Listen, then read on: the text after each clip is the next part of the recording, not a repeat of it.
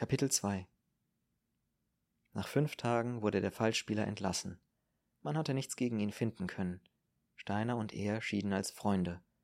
Der Falschspieler hatte die Zeit dazu benutzt, die Methode seines Schülers Katscher bei Steiner zu vollenden. Zum Abschied schenkte er ihm das Spiel Karten und Steiner begann mit dem Unterricht Kerns. Er brachte ihm Skat, Jazz, Tarok und Poker bei. Skat für Emigranten, Jazz für die Schweiz, Tarok für Österreich und Poker für alle anderen Fälle. Nach 14 Tagen wurde Kern heraufgeholt. Ein Inspektor führte ihn in einen Raum, in dem ein älterer Mann saß. Das Zimmer erschien Kern riesig groß und hell, und so hell, dass er blinzeln musste. Er war schon an die Zelle gewöhnt. Sie sind Ludwig Kern, staatenlos, Student, geboren am 30. November 1914 in Dresden? fragte der Mann gleichgültig und blickte in ein Papier. Kern nickte. Er konnte nicht sprechen. Seine Kehle war plötzlich trocken. Der Mann sah auf. Ja, sagte Kern heiser. Sie haben sich ohne Papiere und unangemeldet in Österreich aufgehalten. Der Mann las rasch das Protokoll herunter. Sie sind zu 14 Tagen Haft verurteilt, die inzwischen verbüßt worden sind. Sie werden aus Österreich ausgewiesen. Jede Rückkehr ist strafbar. Hier ist der gerichtliche Ausweisungsbeschluss. Und hier haben Sie zu unterschreiben, dass sie den Ausweisungsbeschluss zur Kenntnis genommen haben und wissen, dass jede Rückkehr strafbar ist. Hier rechts. Der Mann zündete sich eine Zigarette an. Kern sah wie gebannt auf die etwas schwammige Hand mit den dicken Adern, die das Streichholz hielt. Dieser Mann würde in zwei Stunden seinen Schreibtisch abschließen und zum Abendessen gehen. Nachher würde er vielleicht einen Tarok spielen und ein paar Gläser Heurigen trinken. Gegen elf Uhr würde er gähnen seine Zeche zahlen und erklären, ich bin müde, ich gehe nach Hause schlafen. Nach Hause. Schlafen.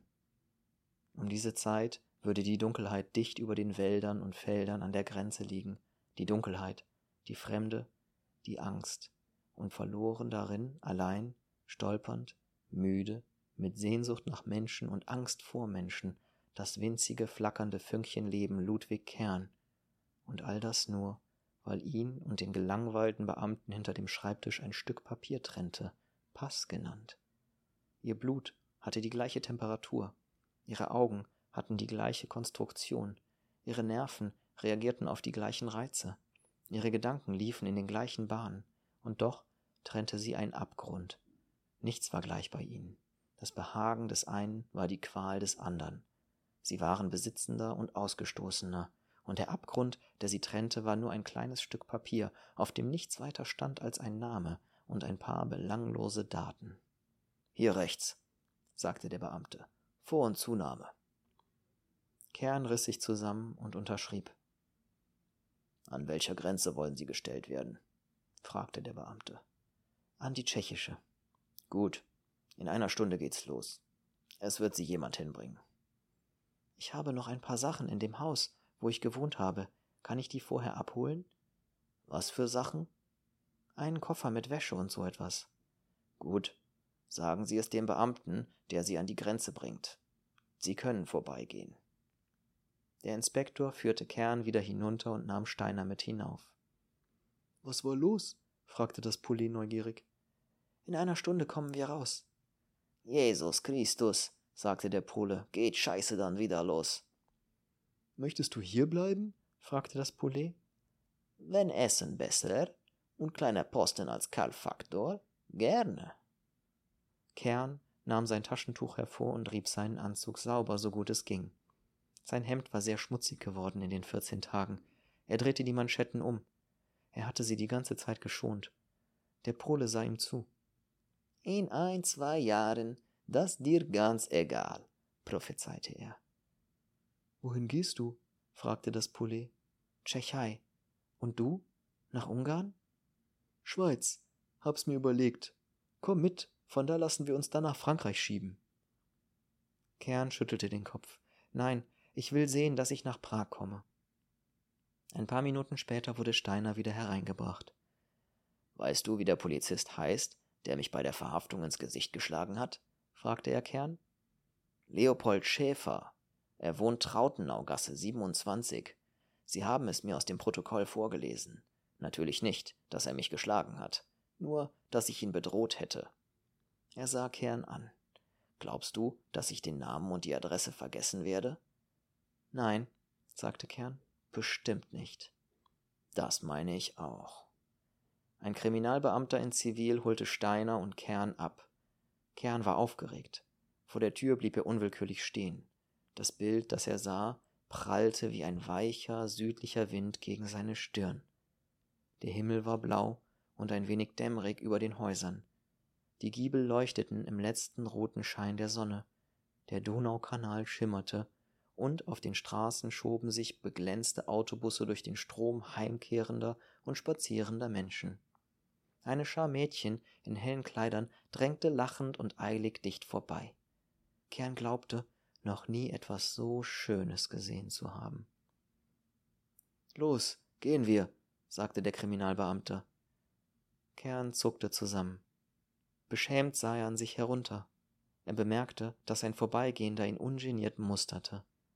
Sie gingen durch die Straßen, der Beamte in der Mitte.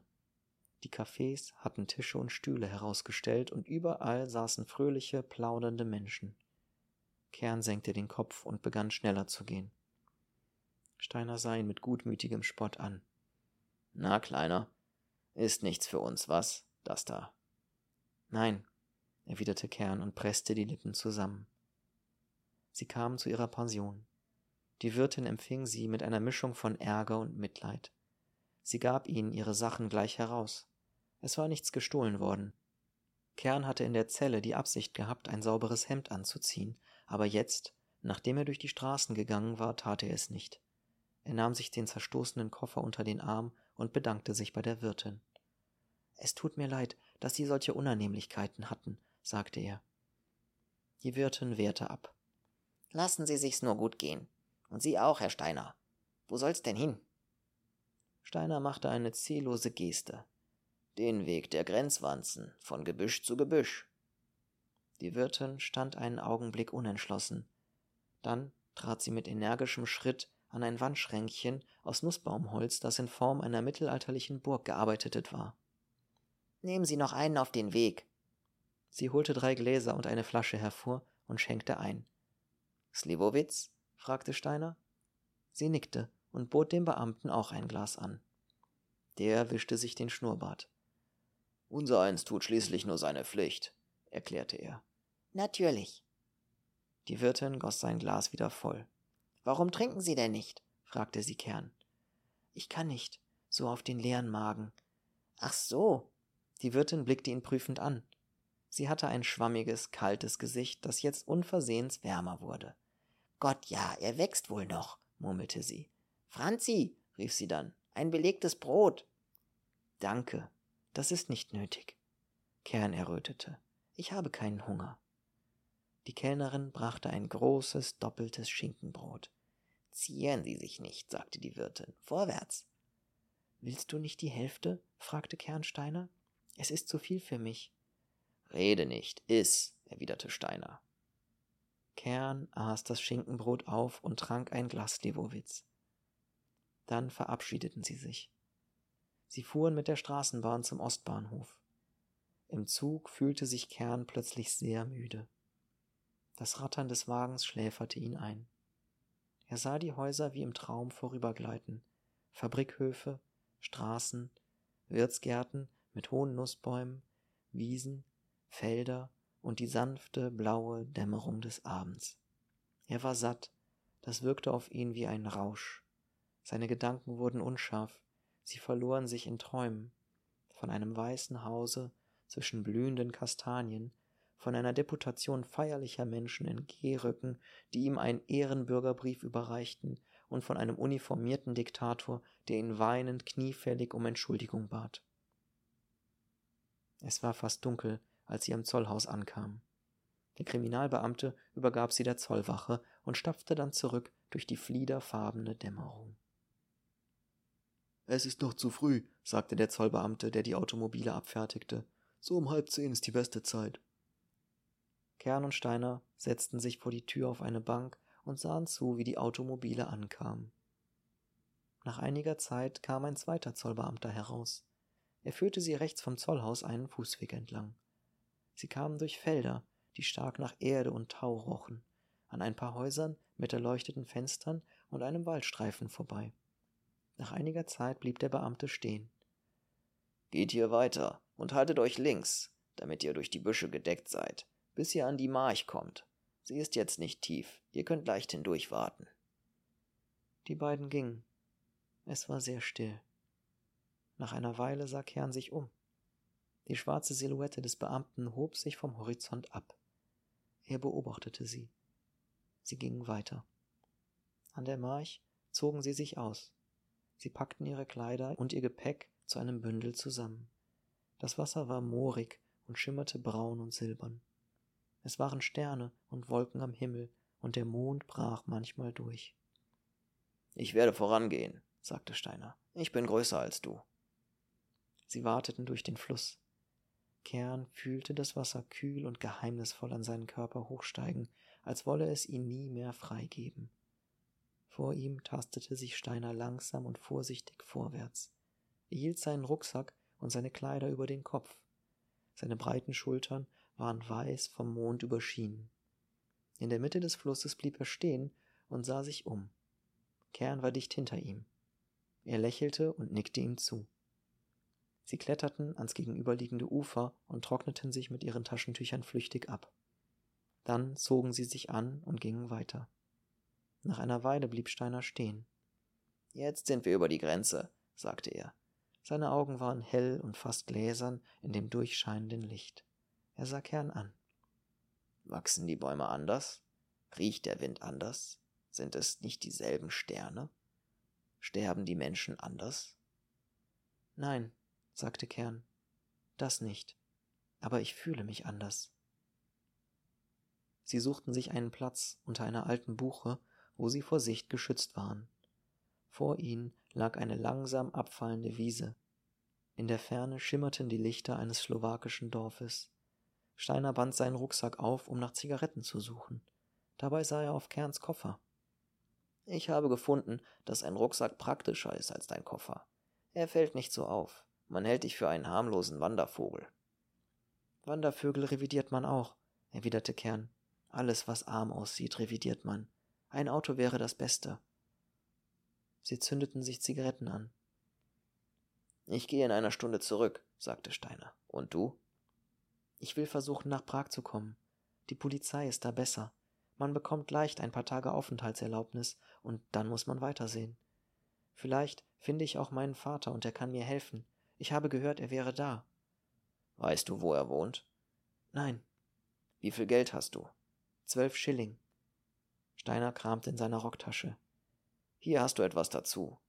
Das reicht ungefähr bis Prag. Kern blickte auf. Nimm's ruhig, sagte Steiner. Ich habe noch genug für mich. Er zeigte ein paar Scheine. Kern konnte es im Schatten der Bäume nicht sehen, was für welche es waren. Er zauderte einen Augenblick. Dann nahm er das Geld. Danke, sagte er. Steiner erwiderte nichts. Er rauchte. Die Zigarette glomm auf, wenn er zog, und beleuchtete sein verschattetes Gesicht. Weshalb bist du eigentlich unterwegs? fragte Kern zögernd. Du bist doch kein Jude. Steiner schwieg eine Zeit lang. Nein, ich bin kein Jude, sagte er endlich. Es raschelte im Gebüsch hinter ihnen. Kern sprang auf. Ein Hase oder ein Kaninchen, sagte Steiner. Dann wandte er sich Kern zu. Damit du daran denken kannst, Kleiner, wenn du mal verzweifelst. Du bist draußen. Dein Vater ist draußen. Deine Mutter ist draußen. Ich bin draußen. Aber meine Frau ist in Deutschland und ich weiß nichts von ihr. Es raschelte wieder hinter ihnen. Steiner drückte seine Zigarette aus und lehnte sich an den Stamm der Buche. Es begann zu wehen. Der Mond hing über dem Horizont. Ein Mond, kreidig und unbarmherzig wie in jener letzten Nacht.